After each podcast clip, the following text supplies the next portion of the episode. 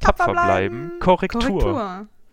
Äh, letztes Mal äh, beim Standort-Battle, ähm, wo Berlin übrigens gewonnen hat, hat äh, Jolle äh, ja den guten Punkt angebracht, das gute Argument, äh, dass Berlin ja wohl die grünste Hauptstadt Europas sei, also im Vergleich zu Paris, London und so weiter, ganz, ganz viel Parks hat und die grünste Hauptstadt sei. Mhm. Jetzt hat sie selbstkritisch mir gerade geschrieben, hm, ja, ist nicht so, äh, Berlin ist auf Platz 9 im grünen Ranking. Also Uff. an der Stelle kann man, denke ich, sagen, dass Berlin den Platz, ersten Platz im Standort im ersten Standort, dass Berlin den ersten Platz im ersten Standort Battle des Tapferbleiben Standort Battles abgenommen wird. Offiziell. Ist auf jeden Fall anzufechten. Ich muss ja hier natürlich so als ähm, semi, also ich meine, komplett objektive Moderatorin ein bisschen einschreiten und sagen, es ist natürlich auf jeden Fall kritisch zu sehen und ich schätze, dass das ähm, in naher, mittlerer oder weit entfernter Ferne nach einer äh, Revanche verlangt, würde ich sagen. Und da zieht dieses Argument auf gar keinen Fall mehr. Hm, bin ich jetzt nicht so ganz zufrieden. Ähm, aber gut, München war, glaube ich, Platz 2. Ja. Also nach der neuen Wertung Platz 1, könnte man, könnte man könnte vielleicht sagen. Ähm, wer, und dann Platz 3 war äh, äh, Hannover. Äh, Hannover? Was? Hannover, Moment, das macht keinen Sinn. Ja. Hannover war gar nicht doch, dabei. Doch, ohne Scheiß. Moment. Haben Hannover die, die abgestimmt haben, einfach nur darüber, dafür ja. den Standort abgestimmt, an dem sie studieren? Äh, ich muss ehrlich gestehen, selbstkritisch, weil es war wahrscheinlich nicht so smart, dass wir die Instagram-Umfrage äh, zwei Stunden nach Release von der Folge geschalten haben. Du meinst, sie haben gar nicht die Folge gehört, sondern ja, haben einfach abgestimmt? Ja, ja. Frech. Ich habe den Verdacht. Ich habe den Verdacht. Demokratie funktioniert einfach nicht. Ihr habt es nee. wieder. Ja. Das müssen wir alles selber in die Hand nehmen. Das so, nehmen wir uns alles als, als, als Messages du den Leuten gerade vor, dass Demokratie nicht funktioniert hat, weil sie deinen Favoriten nicht gewählt haben? Wir machen das, wir machen eine Neuauflage, wir brechen das jetzt ab. Ähm, viel Spaß noch bei der, bei der Folge. Ja, viel Spaß. Hallo und herzlich willkommen zurück zu einer weiteren Folge von Tapfer bleiben mit Hallo. Florian Diel. Hallo und Kim Usko. Hallo. Heute Hi. mit einer, äh, ja, starken Debatte, problematischen Folge, vielleicht auch gar nicht so problematisch, wie man immer voll meint. geil. Das Thema Richtig heute. gut. Tierarztmangel. Ja, für uns Berufseinsteiger mega geil. Total geil. Aber ich frage mich natürlich, also, ich meine, gibt es so einen Mangel? Weil Stimmt. Alle sagen, es gibt einen Mangel, dann wird es schon einen geben, oder? oh. Ist es nicht so? Funktioniert so Wissenschaft nicht? Alle sagen, es, es gibt etwas und dann kommt einer, der sagt, nee, nee, die Sonne kreist gar nicht um die Erde. Und dann stürzt alles zusammen. Äh. Oh, okay.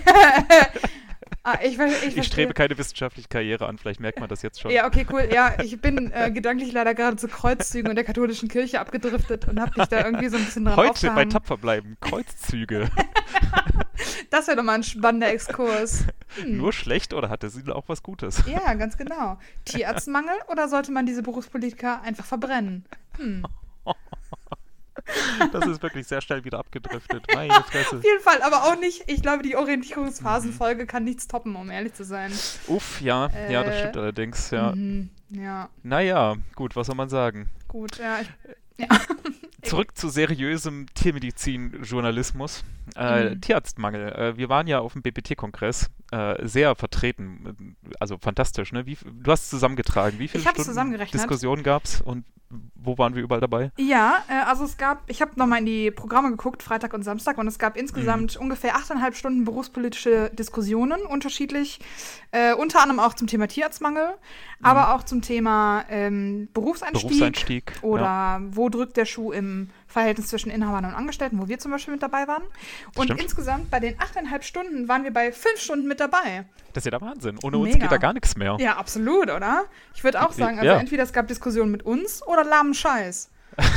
ja, so kann man es, denke ich, formulieren. Ich denke, das ist reflektiert denk und äh, selbstkritisch. ja. ja. auf jeden Fall. Und es ist halt objektiv gesprochen einfach die Wahrheit. Ja, genau. Ähm, Generation Y, ohne uns geht nichts. Ganz genau. Äh, wir genau. sind besonders und Weißt du was, das andersrum. kann man tatsächlich. Ich will denjenigen äh, so, sehen, der uns widerspricht. So. Ja, so. Ja. Muss man auch einfach mal gesagt haben. Ja. Und äh, wie ich am Anfang gesagt habe, für uns als Berufseinsteiger ist natürlich, also wenn man es so ganz egoistisch ähm, betrachtet, halt eine geile Situation, ne? Weil egal in welchen Bereich man rein möchte, es wird händeringend gesucht, wenn man halt so ein bisschen eine Flexibilität mal bei rein mitbringt. Äh, wir können ja gleich mal auch noch auf die Bereiche eingehen, wo man vielleicht nicht hingehen sollte, weil da alle hingehen wollen. Also es gibt auch in diesem großen Tiermedizin Sumpf natürlich Löcher, die sehr tief sind. Manche sind schön oberflächlich und haben sogar trockene Stellen, da kann man wunderbar drüber laufen und an anderen Stellen ist halt richtiger Morast. Die äh, muss man äh. umgehen. Okay. Äh, okay, gut. Ähm, wollen wir vielleicht einfach. Schöne Metapher. An, an, der Stelle würde ich gerne danke, galant danke, ist mir spontan weg, eingefallen. Wegleiten. Genau, damit mhm. wir nicht von Irrlichtern in die Irre geführt werden und dann sterben. Herr Frodo, nein! Ah, okay, gut, auch ohne Herr der Ringe und äh, Fantasy-Elemente geht hier gar nicht. Ich nehme, jetzt, ich nehme jetzt vor, in jeder Folge tapfer bleiben, ein Herr der Ringe-Zitat reinzubringen. Das oh. nehme ich mir ab heute vor. Das ist eine gute neue Kategorie. weißt du, es ist halt noch nicht mal unrealistisch, dass es tatsächlich passieren wird. Oh Gott. Ja, tatsächlich. Vor allem ist es noch nicht mal was, was du dir bewusst vornehmen müsstest, weil es. Äh, na, egal. Ja, vielleicht habe ich zuvor das unterdrückt und jetzt ist es einfach diese Seite von mir freien Lauf. Das, das nehme ich mir jetzt vor. Ah, oh, toll. Jetzt bringst du mich natürlich in eine Zwangslage, weil jetzt muss ich sagen, oh Flo, ich akzeptiere dich so, wie du bist, auch mit deinen Herren. Das musst du jetzt sagen. Das ist richtig. Ja. Genau. Dankeschön. Ja, Danke, dass Dank. du mich so annimmst, wie ich bin. Mm, gerne. Es Ganz ohne Sarkasmus und Ironie. Prima. Ja, Schön. Toll. Genau. Gut. Also in diesem Sumpf befinden wir uns und es gibt manche Moraste. Und das ist zum einen die äh, Kleintiermedizin in Universitätsstädten und das sind auf der anderen Seite Doktorarbeiten, würde ich mal so sagen. Ich glaube, die zwei richtig tiefen Marianengraben gibt es in der Tiermedizin. ja, das kann man schon so Tiermedizin sagen. ist nämlich wie ein Ozean, musst du wissen. okay, aber wo ist denn der Unterschied zwischen einem Sumpf und einem Ozean? Was würdest du sagen? Äh, Windstärke 10. okay. Ich meine, der Unterschied ist ja beim Ozean und beim Marianengraben, da interessiert es die Leute ja, was am Boden ist, weißt du? Und man hat irgendwie so. so. eine, da streitet so was Mysteriöses aus. Man guckt oh, sich da gerne eine Doku stimmt. zu an. Aber wer ja. guckt sich gerne eine Doku zum Thema Sumpf? Sumpf. Der Sumpf ja, gut, und okay. seine morastigen Geheimnisse an. Gut, okay, also hm. Ozean ist medienwirksamer als Sumpf. Auf jeden Weil Fall. Ich, ich wette, es gibt auch viel Mikroplastik in Sümpfen, aber das interessiert halt keinen. Ja, das. Ja, Alter, was ist mit den Schnecken in Sümpfen? Gott. Siehst du mal. Huh. Die ganzen Zwergschlammschnecken, die unsere Pansenegel beheimaten. Ja. Was ist eigentlich mit denen? Ja. Na gut. Wer kümmert sich eigentlich um die Mikrofauna der mhm. Pansenegel? Mhm. Pansenegel ja. sind Leberegel, oder? Ja, es sind Leberegel. Ja, das stimmt. Uh, ouch. Rinderpraktika, Fettnäpfchen. Sehr gut. Pansen, Labmagen, es dreht sich doch alles irgendwie. alles klar, diese Magen-Darm-Traktegel. Äh, ja, genau, gut. Sehr schön. alles klar. Kommen wir zurück zum äh, Morast der Universitätskliniken. ja. Genau, also ja. de, wie der Marianengraben auch, ist ja eine Doktorarbeit ähnlich faszinierend und man will da reingucken und was ist da so und es ist faszinierend und sobald man drin ist, ist eigentlich zu spät, man kommt nicht mehr raus. Ja, und auf einmal wird man von einem Anglerfisch gefressen. So ist es nämlich. Da kommt nämlich hier die äh, Frau Professorin aus der inneren Kleintierklinik und lockt dich mit so einem großen Lampignon, äh, mhm. äh, der da sagt, wir haben das Monopol auf gute Lehre, komm zu uns, du weißt nichts, wir mhm. können dich ausbilden, draußen in der Landpraxis äh, machst du ganz furchtbare Tiermedizin, das willst du doch nicht, oder? Und äh, der dumme Student sagt dann eben, oh, das helle Licht, ich gehe da hin und äh, zack bist du im tiefen äh, Marianengraben in der Doktorarbeit gefangen, machst Dienste, für die du nicht bezahlt wirst, weil du doch lernen sollst und steckst nach drei Jahren immer noch in der Doktorarbeit, weil es dann am Schluss noch heißt, hm, es soll ja nicht nur eine Fleißarbeit sein, da machen wir noch ein bisschen was Kreatives noch dazu, machen wir doch noch einen neuen Versuch on top. Warum denn auch nicht? Ähm, mit der doppelten Abhängigkeit vom Doktor Vater oder Doktor Mutter kann man dann auch jetzt nicht groß sagen. Dann lasse ich es lieber nach zwei Jahren äh, schlechter Bezahlung äh, und ausgenommen werden, schmeiße ich das jetzt einfach hin. Äh, das macht man dann ja auch nicht. Dann macht man noch ein drittes Jahr und dann merkt man, hm, das ist noch nicht ganz fertig, verlängern wir noch mal ein halbes Jahr und dann ist man schon so tief drin, dass man eigentlich nicht mehr die Sonne oben sehen kann. Hm. Flo, aber das verstehe ich jetzt nicht. Ich meine, das klingt jetzt wirklich alles sehr, sehr morastig, was du da erzählst, um ehrlich zu sein. Vielleicht ist es doch Morast. Ja. hm. äh, ah, stimmt, ja, nicht der Marianengraben. Hm, verwirrend. Aber ich dachte, weißt du, der Marianengraben wird halt immer so glorifiziert, dass man kann ja auch parallel noch ein Internship machen. Und dann hast du ja zwei mhm, Gräben mm, mit mm. einem U-Boot abgedeckt. Weißt du? Ja, ja, das stimmt. Was ja, das wollen also was, wie sehr, kann sehr viele. Ja. ja. wie kann das verkehrt sein, frage ich mich. Und ist ja, es nicht tatsächlich so, hm. dass ich nach der Uni wirklich nichts kann und deswegen an der Uni am besten aufgehoben bin? Weil die Uni ist das, was ich kenne. Und da gibt es doch auch die beste Lehre, oder nicht? Ich wette, an der Uniklinik hättest du nicht vergessen, dass es Leberegel sind. ja, ja, da magst, magst du natürlich recht haben, aber schließ jetzt nicht von mir auf alle anderen. Oh, okay. Das sind meine eigenen persönlichen Baustellen, mit denen ich zu tun habe. Okay. Das hat nichts mit Uni oder sonst jemand anderen zu tun. Äh, ja, aber genau, das, das möchte okay. dir, ich möchte jetzt kein Verschwörungstheoretiker sein. Exakt die gleichen Worte habe ich auch schon auf dem BPT-Kongress verwendet, aber es kommt einem ja schon so vor, als ob ähm, die Unikliniken, die ja doch irgendwie fünfeinhalb Jahre Zeit haben, äh, ihre Standpunkte rein zu indoktrinieren äh, in die armen Studierenden, die da ja äh, einfach in die Kliniken gehen müssen. Ähm, und da ihre Tiermediziner Vorbilder haben, die ja nicht unbedingt dafür bekannt sind, besonders auf sich Acht zu geben, die da eben Internship und ähm, Residency machen in den Unikliniken. Die haben da also fünfeinhalb Jahre Zeit, äh, uns einzuprägen, dass ähm, für, eine, für einen guten Tiermediziner es, es sich halt gehört, einfach äh, sich drei Jahre ausbeuten zu lassen in einer Internship und Residency einer Doktorarbeit, um dann halt als äh, gute Tiermediziner aus diesem ähm, ja, Purgatory rauskommen zu können, gereinigt quasi, im weißen Doktormantel. ähm, gereinigt ja, von der Dummheit? Gereinigt, äh, schon irgendwie, ja. Und das hat irgendwie doch irgendwie eine Art Konzept, ne? weil so viele meiner ehemaligen Kommilitonen haben halt äh, gesagt, ich mache auf jeden Fall Doktorarbeit, ich will auf jeden Fall in die Klinik, weil da lerne ich ja so viel. Mhm. Ähm, äh, und ja, also das ist eben eines dieser, dieser, dieser Sumpflöcher, wo halt sehr viele auf begrenzte Plätze wollen. Und deswegen können die Dr. Väter und Dr. Mütter halt auch alles quasi machen mit den ähm, Promotionsstudierenden, weil halt so viele eine Doktorarbeit machen wollen. Da können sie sich frei aussuchen, wen sie da nehmen und wen halt nicht. Ähm, wo wir im restlichen Land halt einen Tierarztmangel haben. Also da muss man, denke ich, schon ein bisschen aufpassen und sich selber fragen, will ich wirklich eine Doktorarbeit und weswegen? Ähm, natürlich gibt es ja einem generell einen kleinen Bonus hier und da und man ist vielleicht ein bisschen flexibler gegen ähm, äh, im, im Verlauf seiner, seiner Karriere. Aber es lohnte sich dafür zwei Jahre ähm, ausgebeutet zu werden. Äh, ich möchte jetzt nicht alle Doktorarbeiten in einen, einen Haufen werfen, ähm, aber ich, ich möchte kritisieren, dass manche sagen, ich mache auf jeden Fall eine Doktorarbeit um Biegen und Brechen, weil es gibt viele gute Doktorarbeiten, gute betreute Doktorarbeiten, bezahlte Doktorarbeiten. Ähm, aber diese Einstellung, ich mache auf jeden Fall eine Doktorarbeit, egal was da kommt und zu jeden Umständen, ich will hier nicht ohne meinen Doktor in die, in die, in die äh, Praxis rausgehen, das möchte ich halt kritisieren. Also das kann ich nicht nachvollziehen. Naja, das verstehe ich. Mm, also ich muss sagen, so ich für mich selber, ich würde auch gerne tatsächlich eine Doktorarbeit machen, aber eben nicht um jeden Preis, äh, hm. weil ich könnte das wahrscheinlich auch mittlerweile nicht mehr mit meinem eigenen Stolz vereinbaren, um ehrlich zu sein. Ja. Gerade weil ich mich schon so sehr über die Unikliniken aufgeregt habe. Ich musste mich auch beim BPT-Kongress bei dieser Podiumsdiskussion doch sehr zusammenreißen, ähm, mhm. weil äh, unser Studiendekan in der ersten Reihe saß und ich jetzt nicht sagen wollte, übrigens, das ist alles scheiße. Ähm, ja, gut, aber der, genau. der Studiendekan kann halt wirklich sehr wenig dafür, weil die Unikliniken doch recht äh, autark agieren können oder auch der Dekan ja. jetzt nicht deren Vorsitzender ist oder deren Chef oder so. Die können schon ziemlich viel machen, was sie wollen und der äh, Institutsleiter oder eben der Klinikleiter hat da doch irgendwie eine recht mächtige Stellung so und kann sich recht wenig sagen lassen. Ähm, also da ist es schwierig, äh, von außen irgendwie Druck zu machen. Das muss dann halt, wenn schon, dann auch von innen kommen, ne? dass die Leute selber sagen, nee, unter den Umständen arbeiten wir nicht. Aber aktuell sagt dann der Doktorvater, gut, dann nehme ich halt den nächsten. Es stehen gerade noch zehn Leute an, die eine Doktorarbeit machen wollen. Ja. Ich glaube, es hat vielleicht auch ein bisschen damit zu tun, dass äh, die Leute so nach fünfeinhalb Jahren halt aus dem Studium raustaumeln und sich alle so ein bisschen unsicher sind, wo es hingehen soll. Und dann greift man eben doch mal lieber zu einer Doktorarbeit, weil dann ja. bleibt man am gewohnten Standort ähm, vielleicht auch mit dem gleichen Freundeskreis und ja. es ändert sich nicht so viel auf einmal. Weil auch, sie doch vielleicht, Entschuldigung. Bitte. Alles gut. Äh, auch wenn man sich vielleicht bewusst ist, dass die Bedingungen da nicht so rosig sind. Ähm, hm. Und mit nicht rosig meine ich noch nicht mal durchschnittlich angebracht, um ehrlich zu sein. Aber es ist dann vielleicht irgendwie so der Feind, den man kennt, auch, ne? Ja, ja, ähm, und man hat dann vielleicht doch auch mehr Angst vor der freien Wirtschaft, der Praxis draußen, Überforderung. Man hört ja halt auch nicht das Beste so von der von Kleintekliniken außerhalb, dass man auch irgendwie sofort Nachtdienste macht, ganz alleine und so weiter. Also äh, so, so, so Klischees halten sich dann doch irgendwie noch länger.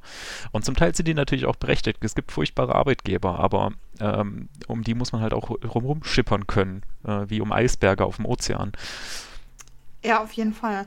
Das ist natürlich das Gute, im Sumpf gibt es weniger Eisberge. Das ist eigentlich der Hauptunterschied zwischen Ozean und, und dem Sumpf, fällt mir jetzt gerade auch ein. Ja, das stimmt. Stimmt, ja. Ich, ich genau. wette, wenn wir nachgucken würden, dann wäre das auch äh, Top die 1 Kerndefinition. Ja, richtig, genau. Schon. Aber wie, wie wir immer wieder sagen, einfach mal Nein sagen. Schlechte Arbeitsge für jeden schlechten Arbeitgeber gibt es zwei gute. Stelle ich jetzt einfach mal auf, die Theorie. Und äh, die muss man halt finden. Und äh, dann braucht man auch überhaupt keine Angst haben vor der, vor der Praxis draußen. Und ähm, Monopol auf gute Lehre haben, haben die Unikliniken halt mal so gar nicht. Äh, es gibt so viele gute Tierärzte da draußen, ähm, von denen man richtig viel was lernen kann. Und ich meine jetzt nicht nur einfach die Basics richtig gut drauf haben, sondern halt wirklich krasse Sachen machen. Äh, es gibt nicht nur an der Uni Diplomates, wer halt richtig Spezialisten, bei einem Spezialisten lernen möchte, ob Dermatologie oder sonst was, die gibt es nicht nur an den Unikliniken. Das mal ganz klar hier formuliert. Ähm, und was du gerade gesagt hast, auf jeden Fall ähm, hängt es zusammen. Also einerseits die Doktorarbeiten und andererseits Kleintiermedizin in den Unistädten einfach überlaufen, weil die viele Leute halt doch irgendwie dann an der Uni bleiben wollen, weil sie da Bezug haben, weil sie Freunde haben, Kontakte, vielleicht einen Lebenspartner, Partnerin, die in der Großstadt einen guten Job hat ähm, und sie dann eben nicht getrennt leben wollen, wenn man doch irgendwie aufs Land gehen sollte als Tierarzt.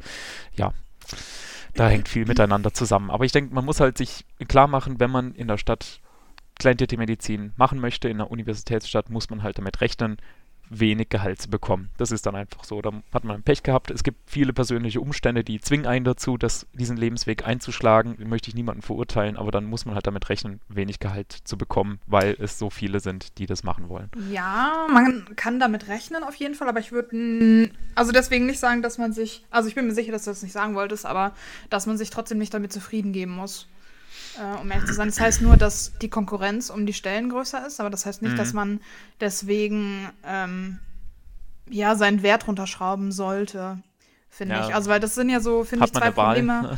die Hand in Hand gehen. Ja, mhm.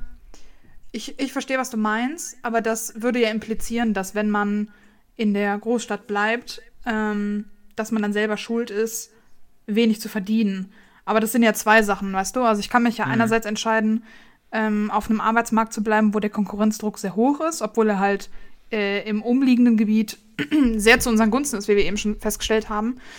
Und ich kann mich dann aber auch dazu entschließen, um mir halt auf jeden Fall auf diesem hohen Arbeitsmarkt einen Job zu sichern, dass ich eben für wenig Gehalt oder zu anderen beknackten Arbeitsbedingungen arbeite. Aber ich finde, das sind mhm. zwei unterschiedliche Sachen. Ja, also wenn ich. Ja. Natürlich ist halt die Frage, wenn ich jetzt sage, okay, ich möchte nach BTK-Empfehlung bezahlt werden mit äh, 3100 Euro brutto, war das richtig? Genau. Ähm, und, weiß ich nicht, maximal 50 Stunden die Woche arbeiten mit vergüteten Überstunden, dann ist es wahrscheinlich schwieriger, auf jeden Fall in einer Unistadt vor allem. Mhm. Aber das heißt nicht, dass die Forderungen generell... Ja, in, in, in einer idealen Welt äh, fordern das alle abgeschlossenen Studierenden und dann haben die Arbeitgeber auch keine Wahl, das äh, anzubieten, wenn das jeder fordern würde. Macht halt nicht jeder. Mhm. Es gibt halt immer die, die sagen, nö, nö, 2-1 brutto passt schon. Mhm. Meine Freundin verdient mega gut bei BMW, ich mache das eher so hobbymäßig. Meine Eltern unterstützen mich nach wie vor, ich möchte ja vor allem was lernen. Mhm. Äh, und die machen es halt den anderen kaputt, das muss man ganz klar so sagen. Ja, das stimmt. Das war, ja. Ich finde übrigens, dass du das Beispiel gerade sehr schön gegendert hast. Dankeschön. Ja, das ist, ist mir, also unterstellst, also Moment. Das ist mir positiv aufgefallen. Okay. Mhm. Mhm. Das heißt jetzt nicht, dass ich das unrealistisch finde. Äh, äh. Oh Mann. Ah, ah, verflixt. Verflixt und äh, zugenäht. Das ist auch so ein Sumpf, diese ganze Sexismus- und Genderfrage. Junge, Junge. Junge, Junge. Gibt es ja, genau. festen Boden? Aber das sind, denke ich, so, da muss man sich drauf einstellen. Da gibt es halt keinen Tierarztmangel. Das muss man so sagen. Aber ja. tatsächlich überall sonst schon hat man jetzt wieder festgestellt, äh, sei es in der Industrie, in der Forschung, also abgesehen von der Doktorarbeit ähm, später, also das ist ja auch so ein Ding, ne? die wenigsten, die eine Doktorarbeit machen, wollen ja wissenschaftlich arbeiten, die wollen einfach nur diese zwei Buchstaben haben. Ja. Äh, sobald dann man über die Doktorstelle hinausgeht, ins Postdoc geht, ist schon wieder ein kompletter Mangel, weil keiner das dann weitermacht anscheinend. Ja. Ähm, Industrie, äh, Tier, ähm, ähm, ähm Amtstierärzte, äh, Lebensmittelkontrolleure, äh, Landnutztierpraktiker sowieso. Mhm. Also überall wird gesucht. Auch Kleintierpraktiker werden händeringend gesucht, mhm. halt auf dem Land. Ja. ja. Das ist, also das ist ja auch was, was ähm, am Samstag beim BPT-Kongress sehr, sehr ja, gründlich besprochen wurde. Und mhm. so mit der Tonus, finde ich, der da vor allem rausstach, war ja klar. Ähm, andersrum. Also was ich gut fand, ist, dass auch nochmal darauf hingewiesen wurde, dass es tatsächlich nicht nur in der Tiermedizin so ist. Also wir sind, ja. Ja. Ähm, auch wenn wir das gerne sein wollen, aber keine besonderen Schneeflocken, was das angeht. What? Sondern die ähm, Problematik vom Mangel, vor allem auf dem Land, gibt es eigentlich überall. Und ähm, da sind sich alle ziemlich einig, dass es vor allem mit der Förderung der Infrastruktur mm, wesentlich besser ja. werden würde. Ne? Absolut, absolut. Ähm. Also es ist halt ein gesamtgesellschaftliches Problem, äh, ja. die Landflucht, ähm, ob es jetzt Elektriker ist, Klempner oder halt Tiermediziner. Ähm, es gibt immer weniger Versorgung auf dem Land.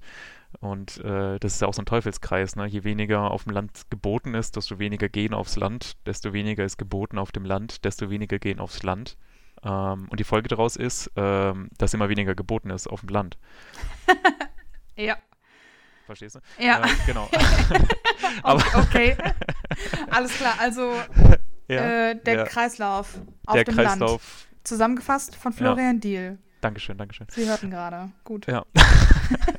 okay. Aber das, das ist auch so einer der Punkte, der mich irgendwie sehr enttäuscht hat von der Diskussion. Da waren halt auch ein paar Politiker dabei, ein grünen Politiker, jemand von der CSU. Ähm, und äh, die waren da sehr offen für, haben gesagt, ja, da müssen wir was tun, das kann nicht so weitergehen. Äh, unsere Pläne sind, die Infrastruktur auf dem Land zu verbessern, Bürokratie generell abzubauen und das Image der Tiermedizin zu verbessern. Und ich so, yay, super. Also in den nächsten 30 Jahren wird sich da auf jeden Fall ein bisschen was tun. Ja, ja, genau. Wow. Also ich muss sagen, okay. ich ähm, hatte tatsächlich so, also keine Ahnung, wie lange ist es gegangen? Anderthalb Stunden habe ich mir, ich habe mhm. mir die Zeiten ja heute rausgeschrieben. Ähm, aber ah, ich weiß nicht, ich hatte am Ende so ein bisschen Sorge, ach Mensch, bin ich echt so kaputt vom Tag? Irgendwie habe ich das jetzt gar nicht verstanden. So, was war jetzt die Message? Ähm, wo, worüber, ne, ich habe so der äh, Grünpolitiker war recht sympathisch, ne, und ja. Bürokratie abbauen und Tiermedizin sollte mehr wert sein, ne, da haben alle begeistert geklatscht und alle waren ja. voll bei ihm. Aber am ja. Ende dachte ich mir, äh, ist das jetzt Ne, deswegen habe ich dich auch gefragt, so geht das jetzt nur mir so oder hat, hatten wir jetzt eigentlich kein Ergebnis, außer das gleiche wie immer so, hä, was ist hier überhaupt gerade passiert? Und von ja. welchem Antrag hat er die ganze Zeit geredet? Ja, also ähm, da muss man dazu sagen. Hat so wissend genickt, aber. Hm. Es, es, wird jetzt ein Antrag im Nordrhein-Westfälischen äh, Landtag eingereicht. Ähm, äh, über, also zum Landtierarztmangel. Ne? Also ursprünglich ausgehend kommt das Problem, glaube ich, von der Notdienstsituation, ähm, dass mhm. eben tiermedizinischer Notdienst auf dem Land nicht mehr lieferbar, also nicht mehr, nicht mehr flächendeckend ähm, stattfinden kann, dass die Wegstrecken für Tierbesitzer immer länger werden, um zu einem Tierarzt zu kommen, der am Wochenende, Nachtdienst, wie auch immer, ähm, äh, arbeitet. Äh, immer mehr Kliniken geben ihren Klinikstatus auf. Das heißt, sie sind eben nicht mehr 24 Stunden, 24-7 verfügbar. Aus also jetzt muss man ein bisschen tiefer reingehen irgendwie. Also ursprünglich ähm, hat es, denke ich, angefangen damit, dass äh, die Leute gemerkt haben, dass für die Tiermedizin die gleichen Gesetze gelten für alle anderen. Shocking, ich weiß. What? Aber sowas wie halt, Arbeitszeitschutzgesetz ähm, zum Beispiel ist halt immer so das Beispiel, äh, das jetzt halt tatsächlich mittlerweile auf die Tiermedizin angewandt wird. Ähm, der Zoll heißt es immer, interessanterweise liegt diese, diese Kontrolle beim Zoll, gut.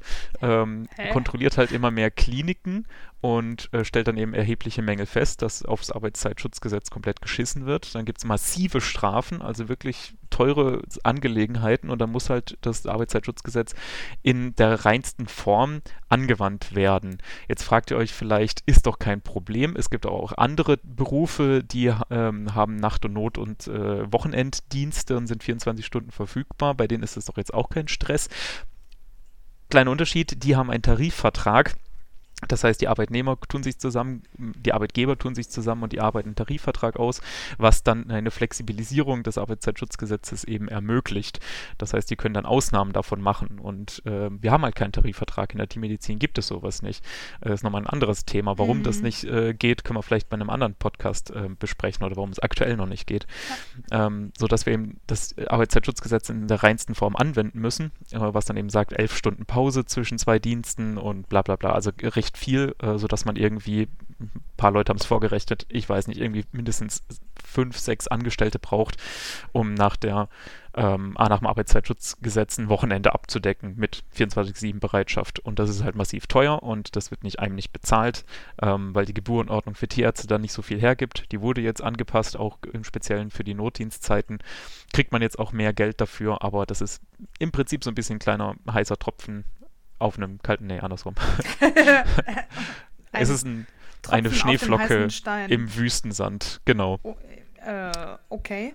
Also Wir sind sagen, heute sehr geografisch unterwegs. Unbedingt. Ah, mega. Der Wahnsinn. Oh mein Richtig Gott. gut. In ja. diesem Podcast wird so viel Lehrreiches geboten.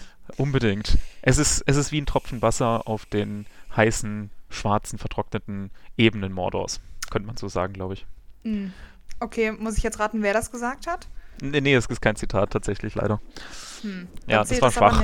Ja, das, ja, das war schon bestimmt. ziemlich. Könntest du sagen, ein Kieselstein im Marianengraben? Von mir aus. Okay. okay. Ein Plankton im Blauwal. Hm. Das ist witzig, weil Blauwale echt groß sind.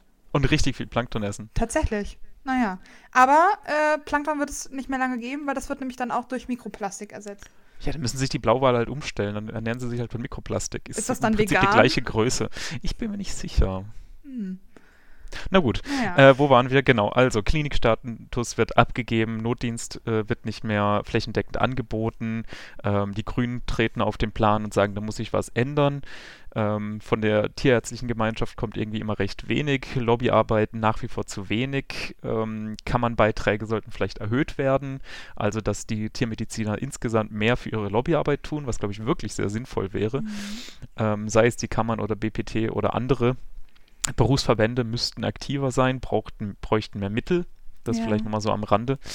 Ähm, aber jetzt ist so passiert und ein Antrag wird eingereicht und in dem steht sowas wie ähm, Gebührenordnung für Tierärzte jährlich anpassen, Notdienstzeiten ähm, verlängern und beziehungsweise eben besser vergüten. Ähm, ja, und was steht noch alles drin? Das, das muss ich nochmal nachgucken. Ähm, das mit der Rabattierung. Ja, gut, das ist noch so ein grün Ding. Die wollen halt nicht, dass ähm, dass das äh, Antibiotika und so weiter Rabatte, Tierärzte Rabatte für Antibiotika und so weiter bekommen. Ja, das, das, hat eher nur so sekundär was wirklich mit dem Landtierarztmangel zu tun, aber ja. die Grünen wollen es halt noch unbedingt mit reinbringen. Okay. Das gehört halt auch noch irgendwie dazu. Ja. Ähm, was steht noch drin?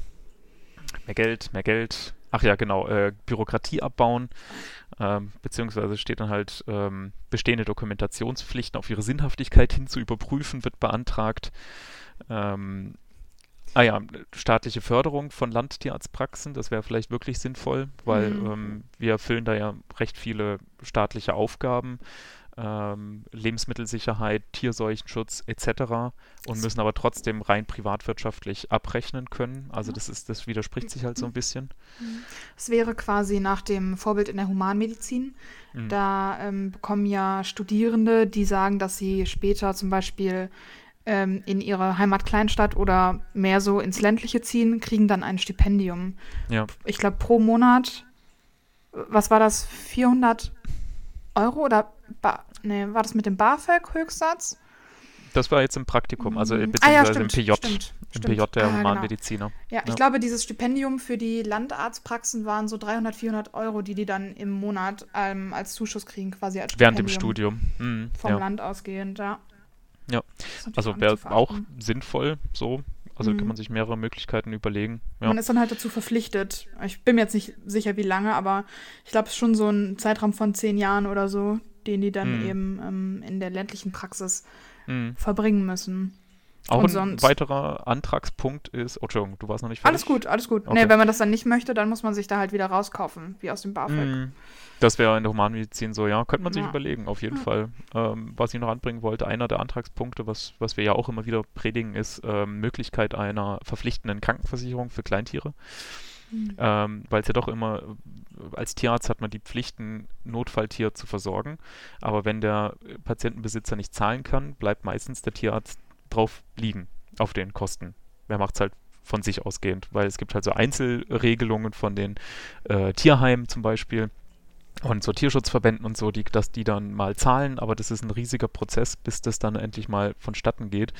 Äh, und ähm, ansonsten bleibt der Tierarzt oft tatsächlich auch auf seinen Kosten sitzen. Dann könnte man natürlich sagen, ja, dann muss der zahlende Kunde halt oder nicht zahlende Kunde verklagt werden, aber das ist dann auch ein ewiger Prozess. Und wenn sie halt monatlich so kleine Raten abstottern, dann zeigen sie Zahlungsbereitschaft und dann kann man denen gar nichts. Und dann bleibt man halt jahrelang auf sein Geld sitzen und irgendwann ähm, bleibt es dann halt aus. Also äh, aktuell ist es halt irgendwie so, dass die Tierärzte für die Notfallversorgung auskommen für diejenigen, ähm, die kein Geld haben, sich eigentlich ein Tier zu leisten, aber trotzdem ein Tier haben. Ja, ja da sind wir es wieder bei der Grundsatzdebatte, ne? ob es halt ein Grundrecht ist, ein Tier zu besitzen oder exakt. ob es eher ein Luxusgut ist. Exakt, ja. Und all diese Sachen werden jetzt auch mal an die Politik rangetragen, was ich halt sehr positiv finde, ähm, was eigentlich vor Jahren schon hätte passieren sollen. Aber wie gesagt, ich glaube, da ist die Tiermedizin einfach nicht aktiv genug. Mhm. Ähm, ja. Ja. Ähm, es war bei der Diskussion, war ja auch noch der Geschäftsführer der Tierärztekammer Berlin da. Ja. Ähm, da kam ja auch weil da wurde ja angesprochen, das ist halt immer so ein klassischer, äh, so ein Klassiker bei so Diskussionen, ne? Der, also die Partei, die nicht da ist, die wird dafür verantwortlich gemacht, weil äh, die, die Kammern waren ja die einzigen, die, sage ich mal, nicht auf dem Podium vertreten waren. Aber da war ja. eben Gott sei Dank dann der Herr äh, Battenfeld. Ja, genau, ähm, mit im Plenum. Und mhm. er hat dann zum Beispiel vorgeschlagen, also ich meine auch Lobbyarbeit im Endeffekt, ne, aber dass man halt so eine PR-Aktion im Absolut. Sinne der Tiermediziner Absolut. macht. Absolut. Ähm, weil Was? er natürlich auch, also fand ich sehr spannend, weil er auch von vielen Frustquellen so innerhalb der Kammerarbeit erzählt hat, ne? Auch hier Stichwort ja. Bürokratie. Ja. Ja, kostet halt Geld, ne? Ja, genau, ja. Also Image auf jeden Fall. Was liefern wir eigentlich der Gesellschaft? Ja. Ähm, für, also aktuell funktioniert, also das hat auch einer der Politiker, der da waren, gesagt. Also aktuell funktioniert das System so wie es ist, äh, wegen dem persönlichen Einsatz der Tiermediziner. Ja. Ähm, das stimmt einfach so. Und ähm, irgendwann sind wir da halt vielleicht nicht mehr bereit für und dann bricht das System halt zusammen. Ähm, wir sind halt irgendwie ein sehr leicht ausnehmbarer Berufsstand, weil wir doch irgendwo noch Idealisten im Herzen sind und die Sache aus einem ähm, einer, einer inneren Antrieb machen, eine intrinsische Motivation, wie das Herr Göbel immer so trefflich formuliert. Mhm. Äh, genau. Ähm, aber irgendwann wird das halt nicht mehr klappen, wenn es halt der Druck immer weiter wächst. Ja. ja, das stimmt. Ich fand auch gut, ähm, wie der ähm, Politiker der Grünen, naja, er hat ja in seinem Vortrag gesagt, so ja, äh, und die Team als Tierärzte sind sie ja in der Gesellschaft wahnsinnig wertgeschätzt. Und mhm. es ging so ein äh, trauriges Schmunzeln durch die Menge. So ein Meh. Äh, also, äh, ein einheitliches eigentlich Meh. nicht. ja. ähm. Das kommt echt dazu. Also die, die, ja, ja, ich denke, es, es, es gibt ähm, ja gut, wenn man, wenn man jetzt sich fragt, woher kommt der Mangel? Also einerseits natürlich, es ziehen immer weniger aufs Land, das haben wir gerade schon besprochen und ja. da kann man irgendwie schwierig jetzt direkt ähm, was dran ändern, es sei denn, man macht halt so radikale Sachen wie das Stipendium der Humanmediziner, ähm, geh aufs Land und wir geben dir Geld. Ja. So, das wäre halt eine recht schnelle Angelegenheit. Ähm, aber das ist halt die eine Seite der Geschichte und auf der anderen Seite steht halt doch auch irgendwie, dass ähm, äh, äh, die Landtierärzte früher Einzelkämpfer waren, 24-7 erreichbar waren, quasi 150 Prozent gearbeitet haben mhm. und dabei kaputt gegangen sind. Ähm, Alkoholismus, Suizide, ähm, kein funktionierendes Familienleben, beziehungsweise halt eine Ehefrau, damals tatsächlich noch meistens seine Ehefrau. Ja. Im Rücken hatten die ihn einfach den Kopf freigehalten haben, den Rücken freigehalten haben, dass sie halt wirklich zu 100% Tierarzt sein konnten. Äh, und das ist halt heute nicht mehr der Fall. Und das will halt auch keiner mehr so arbeiten und so leben. Äh, wir wollen alle auch Familie und Freunde und alles drumherum haben und keiner will mehr 150% Tierarzt sein. Ähm, vor allem, es kann ja auch sein, dass es damals geklappt hat, äh, gehaltstechnisch, sage ich mal, ne, wenn nur ein Partner gearbeitet hat. Mhm, das ähm, stimmt. Also einer entgeltlich gearbeitet hat. Weil, ja. ähm, da haben wir, glaube ich, auch beim Kongress darüber geredet. Es ist ja dieses konservative Modell, dass halt einer, ne, ich sag mal, einen normal entlohnten Job hat und der andere 40 Stunden Job-Haushalt schmeißt. Mhm. Und das geht mhm. aber jetzt halt nicht mehr. Ähm, weil, also, keine Ahnung, wer kann denn jetzt noch. Mh, huh. nee, aber man könnte ja jetzt nicht alleine irgendwie eine Familie ernähren wenn einer, wenn man jetzt so von einem Standard-Ehepaar mit zwei Kindern ausgeht, vielleicht, mhm. kann ja nicht mhm. einer vier Leute ernähren. Meistens nicht, nee, aber ja. Also, das ist vielleicht auch noch ein bisschen ein Punkt, obwohl ich den auch nicht so ganz anrechnen lassen würde, weil ähm, selbst wenn der 160 Prozent gearbeitet hat, der Typ früher, dann ersetzt er auch nur zwei 80 Prozent Stellen heute. Ja. Und äh, dann ist immer noch seine Ehefrau, die nicht gearbeitet hat. Also tierärztlich. Ja. Und dann ist es wieder ein Verhältnis von 2 zu 2. Ja. Also kann ich jetzt irgendwie nicht so ganz akzeptieren, dieses, diese Aussage. Er hat sich halt so dargestellt, weißt du, so, ha, ich Tierarzt, äh, ich ja. arbeite für drei Leute heute, für die, ein Tierarzt der früheren Generation ersetzt drei Jammerlappen-Tierärzte der heutigen Generation. So das war schon eine sehr, äh, naja, über alle Maßen heroische Rechnung. Ja, hm. wirklich. Ich habe ihm danach auch nochmal darauf angesprochen, dass er da doch seine Ehefrau vergessen hat im Nachhinein. Ja. Ähm, äh, ja, da konnte er dann auch nicht mehr viel zu sagen. ja, so, ah, touché, jetzt haben sie mich erwischt. Gott sei Dank ist Oh ja, ich muss weg. Ich Hallo, muss Entschuldigung. oh, ich muss doch über die Messe gehen. Tschüss. Ja, ja, genau. Ja, ja. ja. Nee, also ich weiß auch nicht. Ich, äh, was halt auch angesprochen wurde, ist, äh, ja, was machen wir jetzt dagegen? Kriegen wir mehr Tierärzte rangezogen, weil die Universitäten sind halt auch überlastet. Ähm, also die können nicht einfach nochmal 50 äh, Studierende mehr aufnehmen. Ähm, das heißt, ja, ist jetzt nicht so einfach zu lösen, irgendwie das Ganze. Was besprochen wurde, was, also was angesprochen wurde, ist Telemedizin, was ich halt super finde, was in der Humanmedizin auch schon möglich ist, ähm, dass, dass äh, man halt nicht rausfahren muss zu jedem Notfall oder eben Kleintierbesitzer nicht erst reinkommen müssen, um festzustellen, ja, ihre Katze hustet einmal, das ist kein Notfall. ähm, dass man das halt äh, telemedizinisch vorher schon abklären kann, weißt du, dass da ein Videokontakt äh, hergestellt wird und man sich das Tier direkt vorstellen lassen kann, äh, vielleicht dem Besitzer auch ein paar äh, Untersuchungsgänge ähm, anleiten kann, um halt festzustellen, kann das nicht auch bis Montag warten äh, für die reguläre Sprechstunde. Ja. Ähm, das könnte wirklich viel Arbeit auch, auch erleichtern. Das ist in Humanmedizin möglich und das, ich finde, das sollte auch in der, in der Nutztiermedizin möglich sein. Natürlich müssen wir dann halt so Sachen erstmal klären, ob ähm, jeder Landwirt ein Internet hat und dann halt auch eine Videoübertragung möglich ist. Äh, das wird erstmal nicht möglich sein. Ähm, daher erstmal Infrastruktur verbessern dafür. Aber das wäre so ein Ansatz, den ich ganz gut finden würde. Das stimmt. Es war auch sehr spannend. Ähm als der Moderator Herr Färber das äh, hat fallen lassen, finde ich, hat man so ein bisschen gesehen, dass bei den äh, älteren Kollegen im Publikum so ein bisschen dieses, ah, Nein, er hat Neuerungen. technische Neuerungen. Was? Er hat das böse T-Wort gesagt. Nein, Telekommunikation, halt, stopp. Ja, ähm, ja sicher, also sicherlich eine Möglichkeit, ja. natürlich auch so ein bisschen mit hm. Vorsicht zu genießen, weil da sind ja, ach, da gibt es ja auch momentan so Diskussionen äh, über dieses. Na, ich will jetzt nichts in den Raum schmeißen, von dem ich keine Ahnung habe, aber es wird, äh, glaube ich, momentan schon ein bisschen kritisch begutachtet, dieses ähm, ganze Telekommunikations-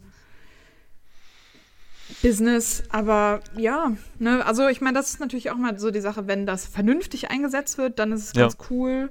Ja. Bietet aber vielleicht auch Raum für Missbrauch. Ne? Ja, jedes System hat seine Schwächen. Ja, ja.